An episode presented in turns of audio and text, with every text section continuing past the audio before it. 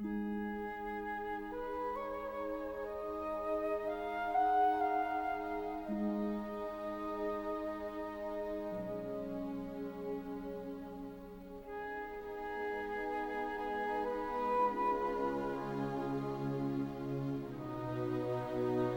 lecture de l'Évangile de Jean au chapitre 5. Après cela, il y eut une fête des Juifs et Jésus monta à Jérusalem. Or, il existe à Jérusalem une piscine qu'on appelle en hébreu Bethesda et qui a cinq portiques. Sous ces portiques était couchée une foule de malades, aveugles, boiteux et impotents, qui attendaient le bouillonnement de l'eau. Car l'ange du Seigneur se lavait par moments dans la piscine et agitait l'eau. Le premier alors à y rentrer, après qu'elle avait été agitée, était guéri, quelle que soit sa maladie. Il y avait là un homme qui était malade depuis 38 ans. Jésus, le voyant couché là et apprenant qu'il était dans cet état depuis longtemps, lui dit ⁇ Veux-tu être guéri ?⁇ Le malade lui répondit ⁇ Seigneur, je n'ai personne pour me plonger dans la piscine au moment où l'eau bouillonne. Et pendant que j'y vais, un autre descend avant moi. Jésus lui dit, Lève-toi, prends ton brancard et marche. Et aussitôt l'homme fut guéri. Il prit son brancard, il marchait.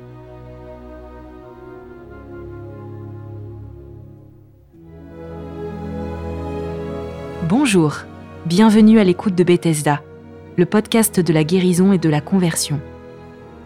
Ici, nos témoins vous racontent comment l'extraordinaire a bouleversé des vies ordinaires et comment le Christ, avec ses saints et les anges du ciel, est tout le temps à l'œuvre dans toutes les circonstances de la vie.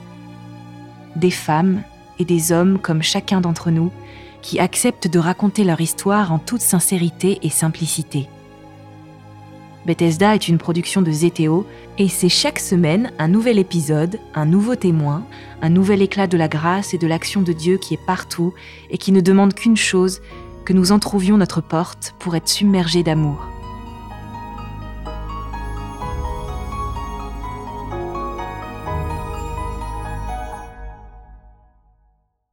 Je m'appelle Véronique, euh, j'ai 55 ans, je suis mariée, je suis née dans une famille euh, catholique.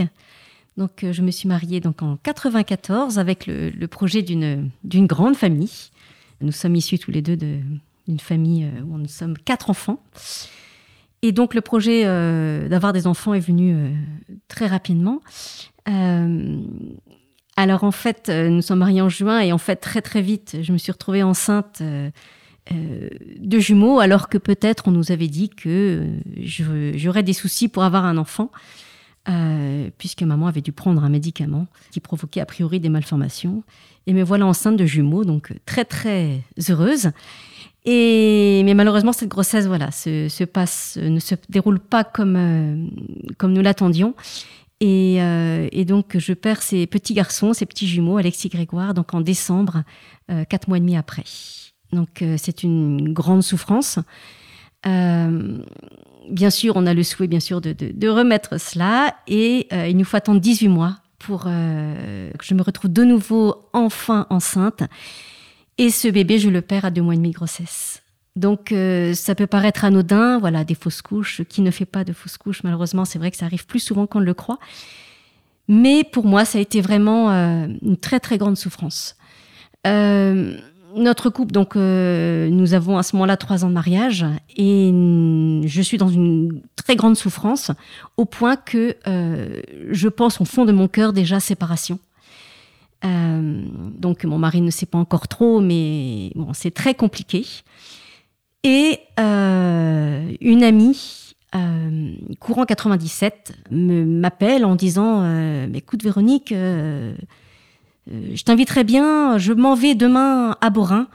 Euh, donc c'est un lieu marial où la Vierge Marie est apparue en, dans les années 30. Euh, je t'emmène demain avec une amie, avec maman et une amie. Et moi, furieuse, je fais mine de ne pas avoir entendu son message sur répondeur, mais elle me rappelle le soir. Et puis, mon mari me dit, bah, écoute, vas-y, de toute façon, à quoi bon? Ça n'engage à rien. Et me voilà partie pour cette journée donc euh, sur Borin, donc qui est à trois heures de, route de chez nous. Il me faut me lever à 5 heures du matin. Enfin voilà. Et pendant toute la route, c'est Alléluia, Alléluia, demandez, vous recevrez. Je suis très en colère et j'ai qu'une envie, c'est de, sortir de cette voiture. Donc, euh, nous voilà arrivés là-bas. Et donc, euh, cette journée ne se passe absolument pas comme j'avais prévu. Euh, alors déjà, je me dis, oh là là, je suis dans une secte, puisqu'ils ont tous les mains en l'air, là, à louer le Seigneur. Et, et ils sont tous très, très joyeux, mais je suis très bousculée intérieurement. Alors, il nous est de proposer de, d'écrire sur un bout de papier des intentions. Et cet ami à côté de moi me dit, mais bah, demande un enfant. Et je suis incapable de, d'écrire euh, ceci sur le, bout de papier. Et j'écris d'une manière, euh, je comprends après, très inspirée, que notre couple rayonne de nouveau autour de nous. Et euh, je demande la paix intérieure. On m'aurait demandé de donner la définition, j'en aurais été incapable à ce moment-là. Euh, voilà, les bouts de papier partent au pied de l'autel. Après, donc, euh, la messe se, passe. Et puis, au moment de, la communion, euh, il y a un tel monde, en fait, que bon, il y a à plusieurs endroits, donc, il propose à certaines personnes de tenir alors je ne sais pas le nom, mais voilà, on, propose de, euh, on propose à ces petites religieuses devant nous de prendre un crucifix, voilà, pour signaler qu'il y a un lieu donc euh, où se donne la communion, se partage la communion, et cette religieuse se tourne vers moi, me dit oh non non non non, euh, pas toujours les religieuses. Et puis alors elle me donne cette croix à porter qui signifie donc que c'est un lieu de, communion. Et, et, me voilà, je vois Jésus qui se donne et qui se donne tout au long de la communion. Et moi je suis là et je ne comprends pas bien ce qui m'arrive. Ensuite, après la communion, il y a des paroles de connaissance. Euh, je ne savais pas du tout ce qui se passait là. Et là, un homme dit, dans l'assistance, il y a une femme qui a un grand désir d'enfant. Dans un an, cette femme sera comblée. Cet ami à côté de moi me dit, cette parole, c'est pour toi. Je lui dis, mais euh, elle est bien gentille. Ok, j'entends, mais bon, sans plus. Euh, la messe se termine, euh, nous partons chercher nos pique-niques dans les voitures. Il reste, euh, ils avaient déposé des petits papiers sur les voitures et ces petits bouts de papier stipulaient qu'il restait quelques places départ pour Medjugorje quelques jours plus tard. Nous étions un certain jeudi et le départ c'était le mercredi suivant, donc c'était très rapidement. et cet ami me dit, bah, regarde, ça tombe bien, c'est pile poil tes vacances, c'est pour toi à l'âge, au fond de moi, je dis là, elle commence à me casser les pieds. Mais je, prends le, bout de papier et je le mets dans ma poche. Et se poursuit l'après-midi. Et là, elles vont au sacrement de réconciliation. Ouh là, je me dis, si je n'y vais pas, j'aurai l'air bête. Donc, je fais comme cet ami et les deux personnes qui nous accompagnent, et je veux sacrement de réconciliation. Et là, je ne fais que pleurer pendant le temps de la confession, euh, le prêtre me donne l'absolution et me voilà reparti. Je n'ai pas ouvert la bouche. Donc euh, nous revoilà repartis euh, chez nous.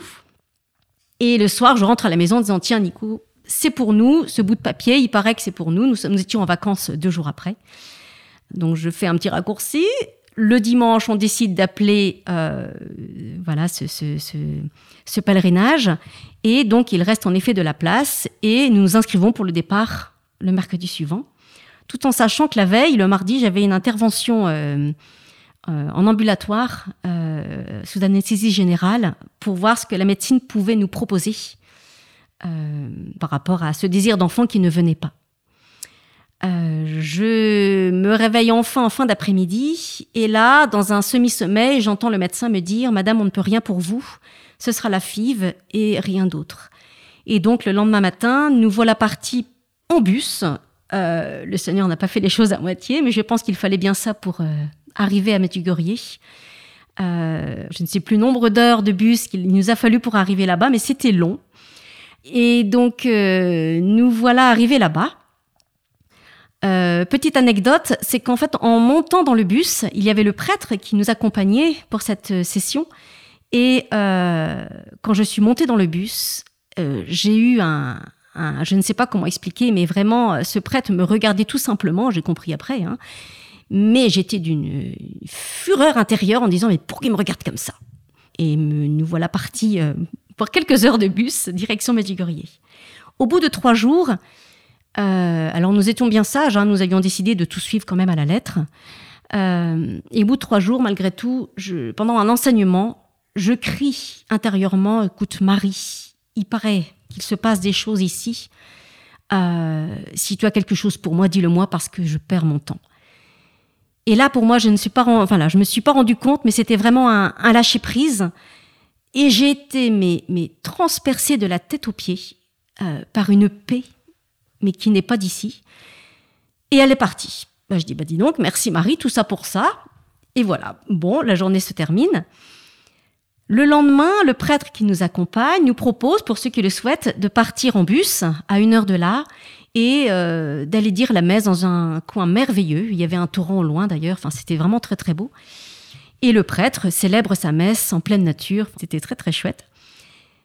Au cours donc de euh, la messe que je suis habituellement, voilà, puisque j'ai l'habitude d'aller à la messe euh, depuis que je suis enfant. Et au moment où le prêtre prononce ces paroles, Agneau de Dieu qui enlève le péché du monde, prends pitié de nous, prends pitié de nous donne-nous la paix. Et à ce moment-là, mes genoux ne portent plus. Je suis euh, complètement, euh, euh, je ne sais pas ce qui m'arrive. Je, pleure toutes les larmes de mon corps, de mon cœur. Mon mari me dit tais-toi, tais-toi, on n'entend que toi. Et je lui dis mais je ne peux pas, je peux pas, je peux pas. Et je pleure et je pleure et je pleure.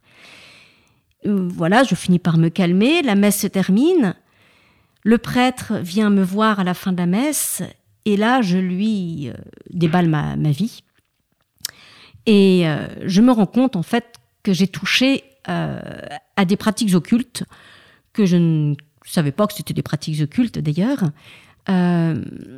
alors, je suis amenée à, lui raconter. Donc, en fait, c'est vrai, quand j'avais 15 ans, j'avais été amenée par une amie et je ne savais pas ce que j'allais vivre. j'ai assisté à une séance de spiritisme euh, cette séance de spiritisme m'a profondément euh, bouleversée et tétanisée d'ailleurs. Euh, j'en ai parlé d'ailleurs à personne, mes parents n'étaient absolument pas au courant. S'en sont suivis quelques années après une, une, soif de tout ce qui était voilà occulte.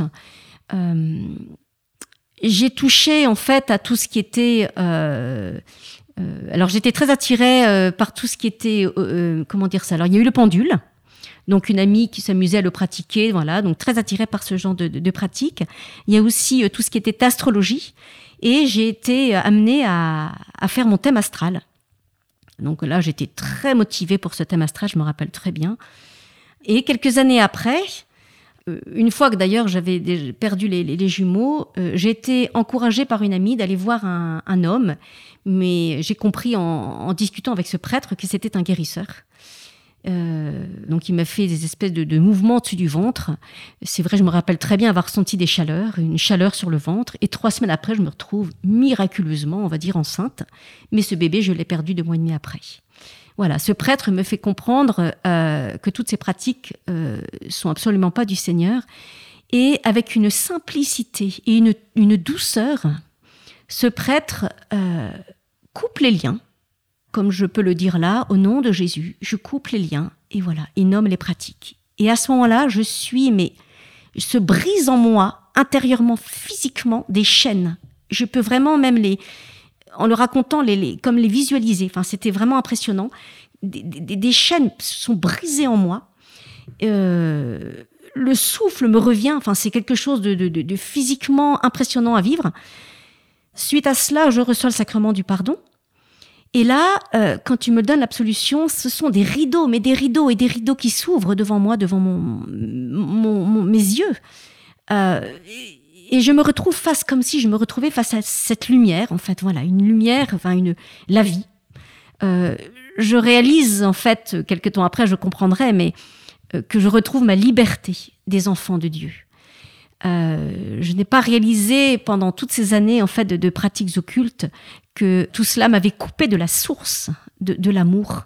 Euh, J'en vais dire tout simplement. Mais euh, c'était très puissant. Et mais la puissance de Jésus à travers ce prêtre a été encore plus puissante. Je pensais que tout ce que j'avais à vivre là-bas était, était vécu parce que c'était tellement grand et tellement beau. Mais le lendemain, le prêtre propose d'une manière toute simple euh, propose à ceux qui le désirent de demander à Jésus de visiter notre vie. Et il part de ce que nous sommes et il remonte et remonte comme ça, voilà, euh, euh, jusqu'à notre enfance, jusqu'à notre, notre naissance, notre vie intra-utérine, notre conception. Et je me rappelle comme si c'était hier. il y a eu un temps de silence d'ailleurs. Ce prêtre était profondément inspiré. C'est vraiment, je me rends compte aujourd'hui à quel point il était rempli d'Esprit Saint. Et il dit Seigneur, vraiment, viens visiter, remonte vraiment à deux, trois générations. Et à ce moment-là, de nouveau, j'explose en sanglots. Et donc le prêtre termine sa prière, il vient me voir et il me dit, mais est-ce que ça a rapport à la prière que nous avons faite hier? Donc il parlait bien sûr des pratiques occultes, parce qu'il faut savoir quand on a touché à ces pratiques, il peut y avoir encore des éclaboussures. Et en fait, dans un combat, euh, donc là j'avais j'avais 30 ans, euh, je vous assure qu'en fait là, je, comment dire ça, l'existence du mal, euh, je ne le connaissais pas. Alors j'en avais euh, compris un peu déjà la veille les dangers, mais là, pour le coup, intérieurement, il y a eu un combat entre le bien et le mal vraiment en moi. Je l'ai vraiment vécu dans ma chair. Ce prêtre me demande donc si ça a rapport à ce que j'ai vécu hier par rapport à la coupure de lien, par rapport aux pratiques occultes, et là, dans un, combat intérieur, je dis non, comme ça, avec une même une envie de vomir intérieure très forte. Et sur une deuxième reprise, il me dit, mais, mais qu'est-ce qui s'est passé? Et là, mot pour mot, euh, je lui réponds, euh, j'ai l'impression de porter le mal de la famille. Je ne comprenais même pas pourquoi je disais cela. Et il revient une troisième fois, me dit, mais qu'est-ce qui s'est passé? Avec une douceur. Et en même temps, euh, quand je vous le raconte là, je, vois vraiment à travers ce prêtre euh, la puissance de Jésus. Euh, je peux même me dire, j'ai l'impression de voir Jésus comme quand on le lit dans l'Évangile. Cette puissance de, la, de, cette parole de Jésus qui, qui, au nom de Jésus, voilà, euh, parle et chasse les démons. C'est vraiment cela parce qu'en fait, au fond de moi, il y a un tel combat entre le mal et le bien. Et là, je lui dis, mes grands-parents ont divorcé. Alors on peut penser que c'est banal. C'est vrai qu'aujourd'hui, il y a tant de divorces autour de nous. Et là, euh, ce qui se passe, je le comprendrai qu'après, euh, je tombe dans un repos dans l'esprit. C'est vraiment euh, le Seigneur me, me visite, en fait, complètement. alors c'est sûr que je, je, suis libre de me laisser visiter par l'Esprit Saint, mais vu ce que je vis depuis les débuts euh, de ce pèlerinage à Medjugorje, mais aussi à Borin, quelques jours avant, où le Seigneur vraiment avait déjà commencé à, bien œuvrer et bien, à bien toucher mon cœur et mon corps et mon âme, euh, je me laisse aller, je me laisse visiter par le Saint-Esprit. Et en esprit, là, c'est comme cela. Je me retrouve au pied de la croix, dans les bras de la Vierge Marie, et je vois Jésus en croix. Et je comprends qu'il est mort pour moi euh, qu'il a donné sa vie pour moi. Et s'il avait fallu qu'il le fasse rien que pour moi, il l'aurait fait pour moi. Et là, je vois ce, Jésus euh, sur la croix pour moi et je lui donne à ce moment-là, euh, non d'abord j'entends dans mon cœur, dans mon fort intérieur, j'entends cette voix, ne sachant même pas, c'était une parole de la Bible, je l'ai su qu'après, je suis le chemin, la vérité, la vie. Et j'entends ensuite au fond de mon cœur, Là où le péché abonde, la grâce surabonde. Voilà. Après avoir entendu ces paroles tellement fortes, me bousculant, je n'eus qu'un désir, c'est donner toute ma vie au Seigneur. Je, n'ai pas mesuré ce qui s'est passé au fond de moi, mais je lui ai donné toute ma vie. Je ne comprendrai qu'après aussi que je lui ai donné également ma fécondité. Je lui ai vraiment donné tout mon être. Euh, je ne savais pas trop ce qui m'arrivait à ce moment-là. Mais c'était tellement grand, tellement fort quand je suis sortie, on va dire, de ce repos, c'est comme si euh, j'étais un nouveau-né. Euh, je me rappelle, des personnes étaient là et, c'est comme si je me réveillais d'un profond sommeil, mais en même temps j'entendais tout ce qui se passait autour de moi. Et tout le monde me disait, mais tu as un sourire, tu as un sourire. Et alors, dans la Bible, quand on dit renaître de l'esprit, euh, je peux dire que moi je l'ai vécu, en effet. Je peux témoigner ce que veut dire renaître de l'esprit. Euh, ce n'est pas renaître, retourner dans le ventre de sa mère, mais c'est vraiment euh, en comment dire ça, en me laissant totalement visiter par euh, cette présence de Jésus en croix, là, donnant sa vie pour moi, j'ai trouvé, mais ça je le comprendrai un peu plus tard en profondeur, en trouvant Jésus, j'ai trouvé le Père. J'ai trouvé un Père, mais qui m'aimait d'une manière tellement euh, qui me comblait d'une manière tellement inimaginable, que c'était vraiment une nouvelle naissance je pensais, enfin, j'étais complètement, euh, euh, comment dire ça, euh, tout autre. C'est sûr qu'à partir de ce moment-là, ma vie n'a jamais pu être la même. est né de ce, de, ce moment T de ma vie, en fait, où, je me suis dit, mais j'ai voulu, comment dire ça, j'ai compris que Jésus était mon sauveur, et il est mon sauveur. il m'a sauvé il m'a donné un sens à ma vie. Ces trois années euh, de souffrance ont été balayées en quelques minutes. Euh, il faut savoir que j'avais été accompagnée par une psychologue parce que notre couple souffrait terriblement. Et elle m'avait dit, et moi j'avais mis fin à cette prise en charge euh, parce que j'en voyais pas le bout et ça m'intéressait pas. Et elle m'avait dit, oulala, là là, sachez, vous en avez bien besoin. Et là, en quelques minutes. C'est vrai, j'ai compris que cette psychologue m'avait beaucoup aidé à, faire lever un petit peu tout ce qui n'allait pas. Mais là, j'ai compris que Jésus, il n'y a que Jésus qui peut sauver et guérir profondément un cœur blessé comme le mien. Alors, ce que je n'ai pas compris tout de suite, euh, quand je dis qu'en fait j'ai trouvé un père, il faut savoir euh, que mon papa, euh, en fait, a vécu euh, une enfance compliquée puisque euh, donc mes grands-parents ont, divorcé pendant la guerre et mon papa avait 6 ans.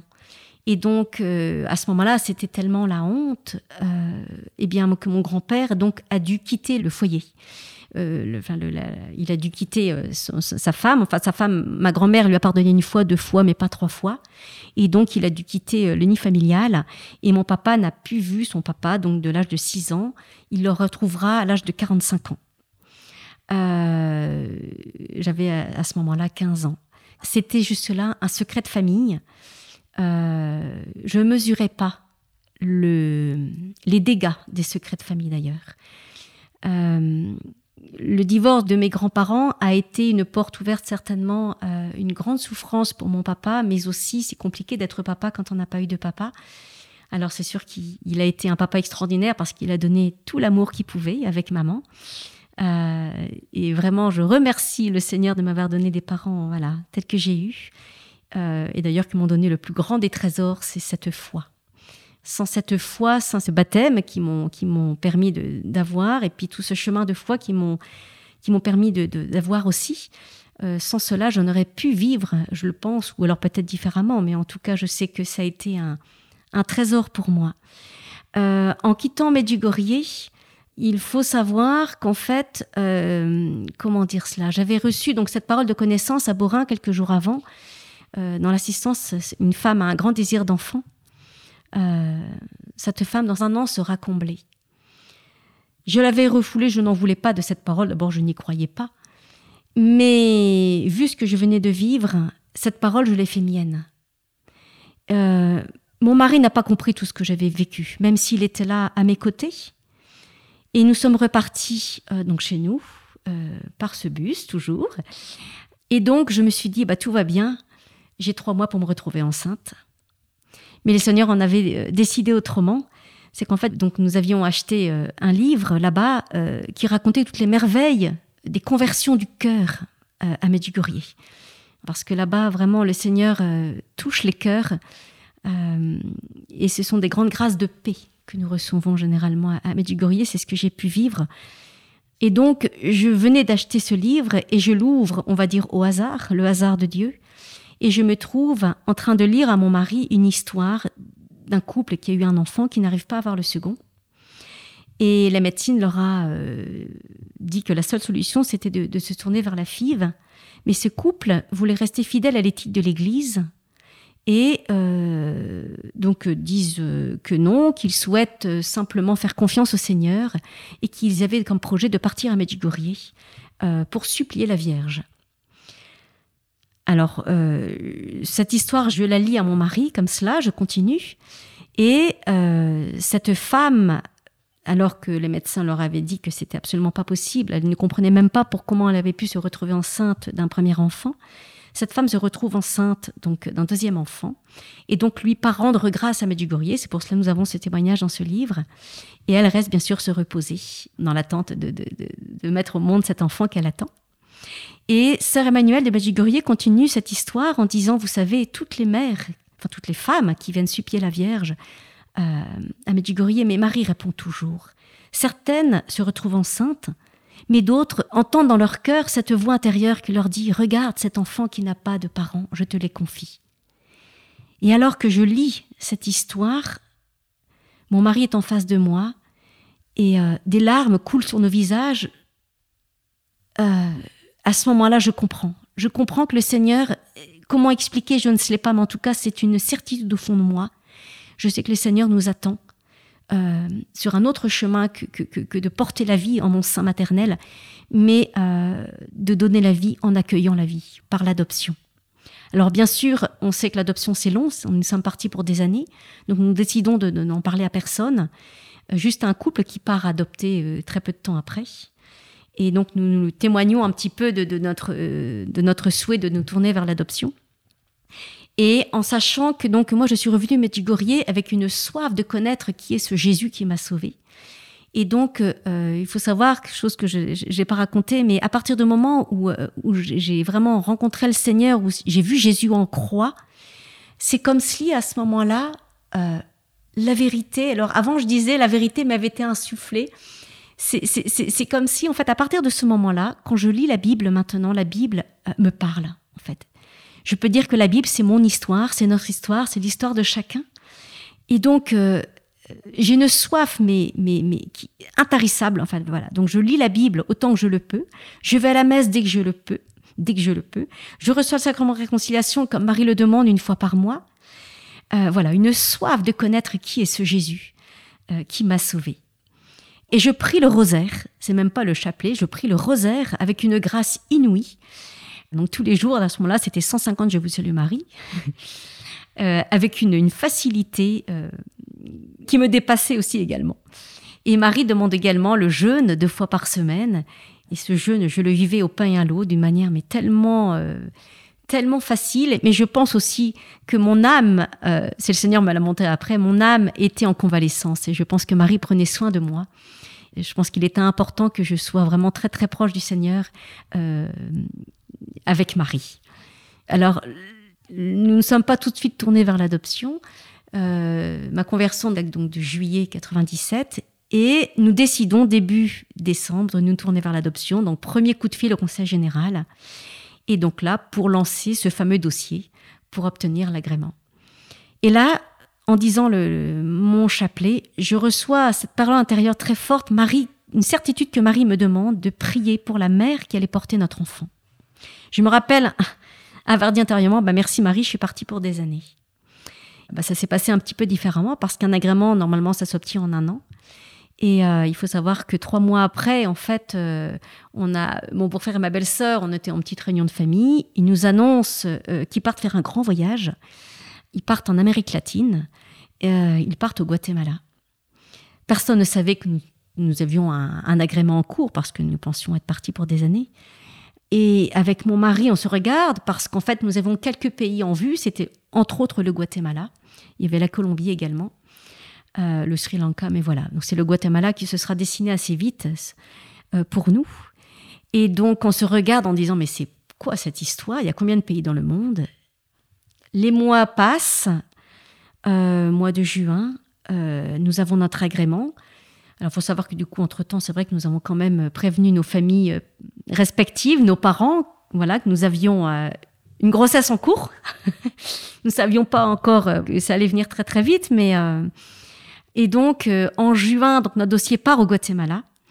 Et le lendemain, l'association donc qui s'occupe de notre adoption m'appelle.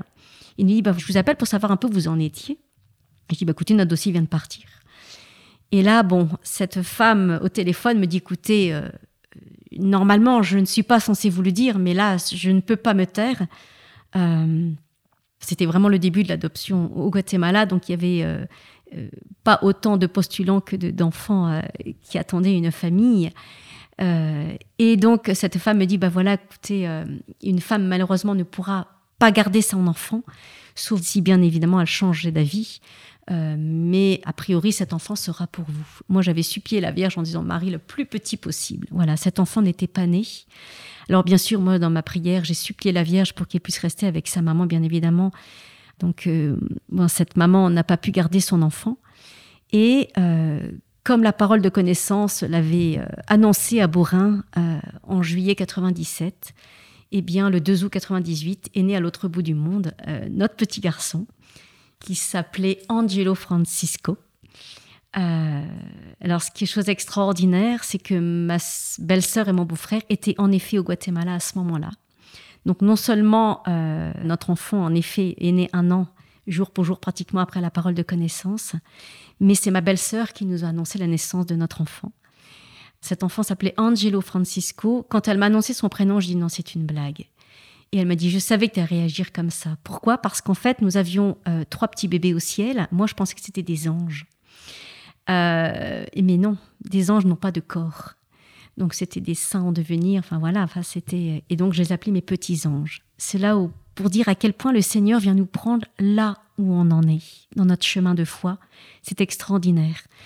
Et encore plus extraordinaire parce qu'en fait, cet enfant, bien sûr, nous n'avons pas pu aller le chercher comme cela tout de suite. Euh, nous sommes euh, partis le chercher en décembre 98. Et donc, la famille là-bas qui s'en occupait pendant les quatre mois, euh, nous avons pu aller chez eux. Et quand nous sommes arrivés chez eux, il y avait une feuille de papier qui traînait, on va dire, sur la table de la cuisine. Et quelle surprise quand j'ai pu voir que c'était le courrier de Medjugorje en espagnol alors, j'ai pas fait d'espagnol, mais j'ai vite compris que c'était les, nouvelles de Medjugorje en espagnol sur cette table. Et j'ai dit non, mais Marie, là, c'est plus que grand, c'est inimaginable. Et cette nourrice euh, ne l'appelait pas Angelo, mais l'appelait Andrelito, petit ange. Donc euh, cette famille s'est occupée de notre petit garçon pendant quatre mois. Et nous sommes repartis du Guatemala. Euh, ça sont les clins d'œil du ciel aussi le jour de la naissance au ciel de nos petits jumeaux, Alexis Grégoire, le 18 décembre, et j'ai vraiment senti dans mon cœur le Seigneur qui me disait La vie est plus forte que la mort. Donc ça, c'était extraordinaire. Alors bien sûr, nous ne pensions pas que nous avions le désir de, voilà d'avoir plus qu'un enfant. Donc à peine retourné en France, nous avons lancé un deuxième agrément en disant ce sera jamais plus pareil. C'était tellement grand, tellement. Et nous avons relancé donc un deuxième agrément. Et quelques mois après, donc Antoine avait dit moi, nous voilà partis dans le sud de la France. Et euh, des amis nous avaient dit qu'un monsieur, euh, Jean, il s'appelait, il est décédé aujourd'hui, voyait la Vierge, euh, reconnue par son évêque. Donc c'est vraiment, c'était un lieu béni, où il y a eu d'ailleurs des très belles conversions, des miracles même sur ce lieu. C'était vraiment un lieu magnifique. Et quand nous sommes arrivés chez ce monsieur, Antoine avait dit moi, il m'a pris les mains et il m'a dit, la Vierge t'attendait. Il me connaissait ni ni d'Adam, je ne le connaissais pas non plus, ce monsieur. Donc il nous a raconté un peu sa vie, parce que c'est un miraculé aussi. Euh, enfin, il avait une vie absolument incroyable. Et nous avons euh, dit le chapelet ensuite, euh, ensemble. Et en plein milieu du chapelet, ce monsieur s'arrête et il me dit, il nous dit, si un jour vous avez une petite fille, vous l'appellerez Marie Ah là, je dis là, mon mari n'a pas trop bien compris ce qui se passait, mais au fond de, mon cœur, je, me suis dit, oulala, là Vierge Marie, qu'est-ce que tu nous fais? Donc bien sûr qu'on a dit oui. Notre agrément, nous l'avons eu, euh, voilà, euh, un an après, classique. On, a, on avait pris notre temps pour profiter de notre petit garçon. Et les mois sont passés. Et en fait, quand on nous a appelés euh, des mois après, garçon ou fille, ça nous était totalement égal, bien évidemment. Mais quand on nous annonçait que c'était une petite fille, déjà, on dit bien sûr, oui, nous accueillons. Et quand ils nous ont donné son prénom, on s'est dit non, mais là, c'est extraordinaire. En fait, cette enfant, voilà, notre petite fille s'appelait déjà Marie, puisqu'elle portait ce nom de Maria Luisa. Et quand on a fait le calcul, en fait, c'est que notre petite fille était déjà conçue au moment où, euh, la Vierge nous avait dit, à travers ce monsieur, voilà, euh, pense que la Vierge avait déjà pris en son sein euh, porter spirituellement notre enfant. Pour Antoine, c'était d'ailleurs la même chose parce que quand euh, en décembre, quand j'ai vraiment reçu dans mon cœur la Vierge qui nous a dit mais euh, prie pour la mère qui va porter ton enfant. il faut savoir que nous étions en décembre et Antoine est né le 2 août, donc en fait Antoine était déjà conçu également. Donc ça c'est absolument magnifique.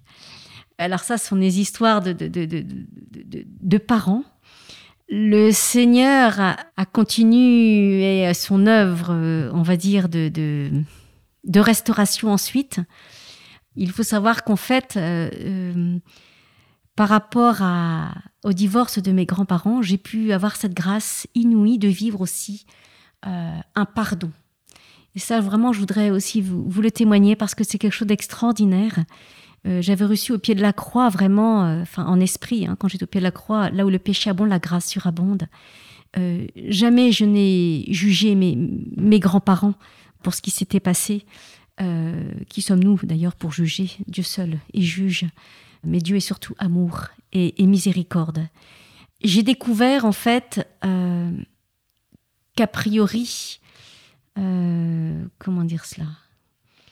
Euh, des années suivantes, en fait, j'ai compris que le, Seigneur m'avait sauvé à Medjugorje. Mais après, c'est tout un chemin de guérison intérieure. Donc le Seigneur a continué son œuvre de restauration dans notre couple et nous avons eu la chance de vivre une session euh, Cana euh, quelques années après au chemin neuf. Et au cours de cette session, il y a une soirée du pardon.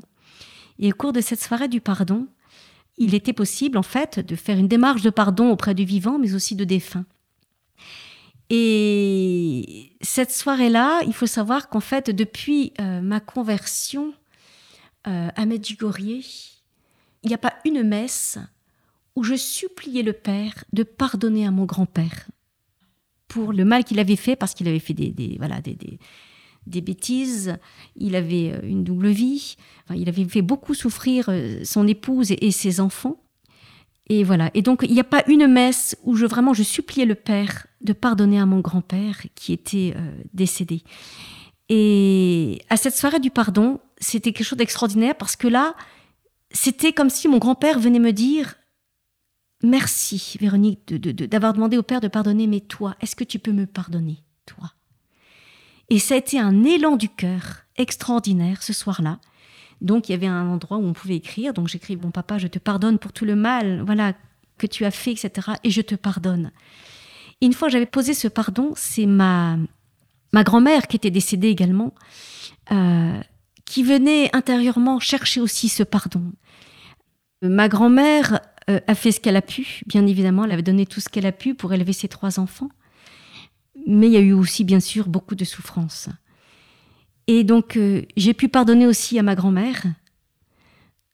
Et j'ai cacheté l'enveloppe, et l'enveloppe est déposée dans un petit panier. Le lendemain, pendant la messe, le prêtre a élevé le pain, le vin, voilà, au moment de l'offrande, et il a pris le panier avec toutes ses lettres de pardon, et il a élevé ce panier. Et quand le prêtre a élevé le panier, je suis euh, littéralement tombée à genoux des larmes, mais des larmes de, joie intérieure tellement grande. Et là, j'ai senti dans mon cœur cette voix intérieure très forte, cette certitude intérieure que mon grand-père venait me dire merci, maintenant va.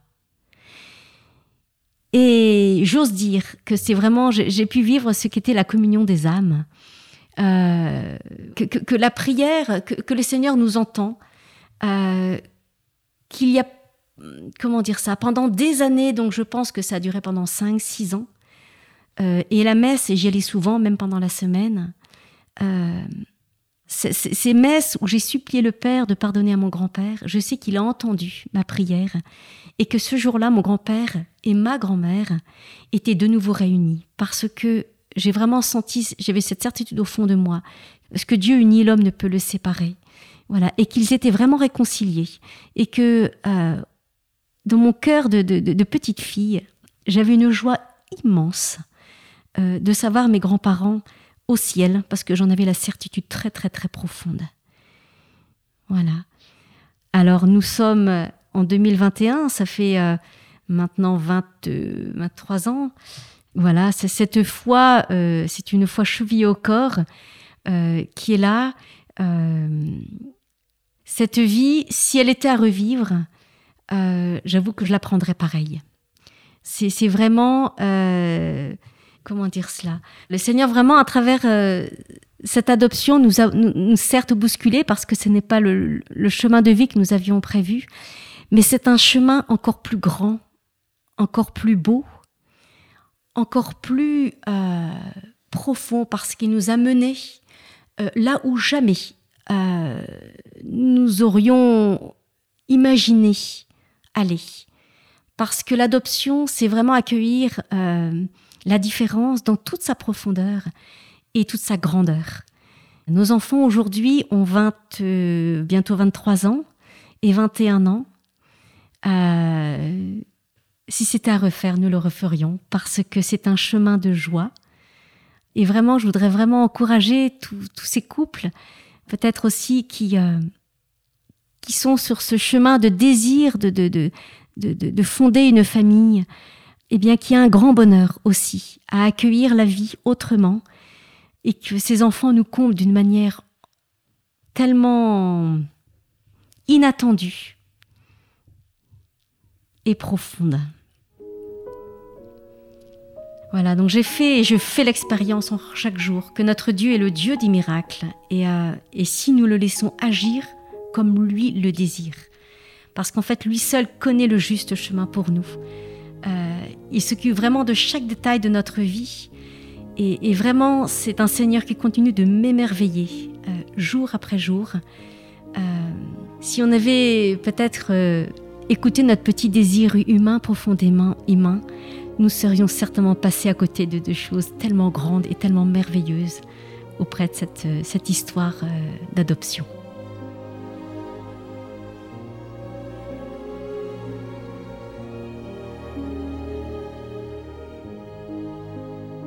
Nous vous donnons rendez-vous pour un prochain épisode dans une semaine. Si vous pensez que votre témoignage ou celui d'un proche pourrait intéresser les auditeurs de Bethesda, nous vous invitons à prendre contact avec nous en nous écrivant à l'adresse suivante témoignage@bethesda-podcast.fr. Nous vous garantissons de vous répondre avec toute la discrétion nécessaire dans certains cas. Et si vous avez apprécié ce témoignage, si vous voulez soutenir l'effort de Bethesda, qui est diffusé gratuitement, nous vous invitons à faire un don sur le lien de paiement en ligne indiqué dans le descriptif de cet épisode. Bethesda doit être diffusé au plus grand nombre. Il doit être gratuit. C'est pourquoi nous appelons ceux qui le veulent et qui le peuvent à nous aider à supporter les coûts de production et de diffusion. Bethesda, c'est une production de Zeteo, une petite équipe indépendante, pleine de bonne volonté, mais une équipe qui n'ira pas loin si elle n'est pas aidée. Alors d'avance, un grand merci à ceux qui feront un don. Il n'y a pas de petits montants. Il n'y a que des beaux gestes. À très bientôt.